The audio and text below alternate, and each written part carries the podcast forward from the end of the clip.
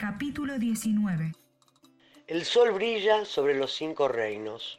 Al pasar un recodo del camino, Chico se queda contemplando un espacio entre dos abetos que le ha llamado la atención.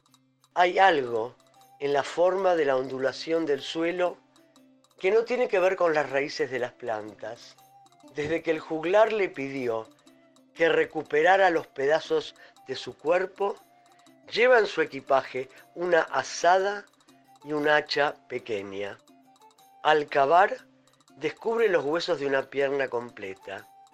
Gil se estremece. Es mía, confirma.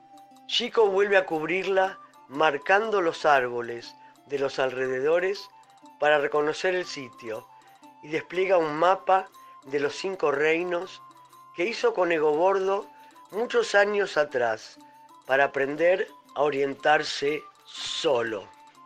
Traza una cruz en ese punto y siguen adelante. En el castillo de Cunegundo, 32 doncellas ascienden al mismo tiempo por los empinados escalones de cada una de las 32 torres. Transportan bandejas con comida. A cada una la acompaña un guardia, cuya única función es abrir y cerrar con llave las puertas de los aposentos de las prisioneras. Las doncellas dejan los alimentos, hacia los cuartos y retiran residuos de todo tipo. Antes de irse, entregan en mano los pedidos que las prisioneras les han formulado el día anterior y reciben los del día siguiente. La comunicación es verbal, salvo en el caso de la princesa Milinda, que debe hacer sus pedidos por escrito, encerrada en una pequeña estancia hecha especialmente para ella, en la que permanece sin hacer contacto visual hasta que el guardia y la servidora se retiran. Las tres hermanas ocupan torres contiguas.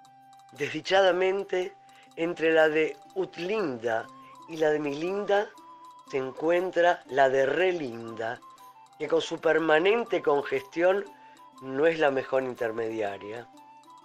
Ese día, apenas el personal se ha retirado, Milinda trata de tener una conversación con su hermana. La comida de hoy parece rica, grita. Sí, gofa, le responde Relinda. Gofa. Ah, sopa. Me encanta la sopa, pero esta quema. Te dije que gofaras para que la enfiaras. Ah, gopa quiere decir sopla, se dice mi linda, y en voz alta exclama, no te había entendido, relinda, gracias por avisarme. Ahora soy yo la que te previene que deberás soplar también el puré de papas. Ya lo probé y está hirviendo. Es verdad, Gasas. De nada. No, nefefito gasas. Metigué el pugué fima. Al escuchar los gritos de Relinda, su hermana mayor, Utlinda, se asoma a la ventana y la llama preocupada. ¿Qué te sucede? ¿Por qué gritas? Debe insistir una docena de veces hasta que Relinda le responde. Me quemé un bobo pero ya pagó. ¿Ya pagó? ¿Te quemaste con fuego?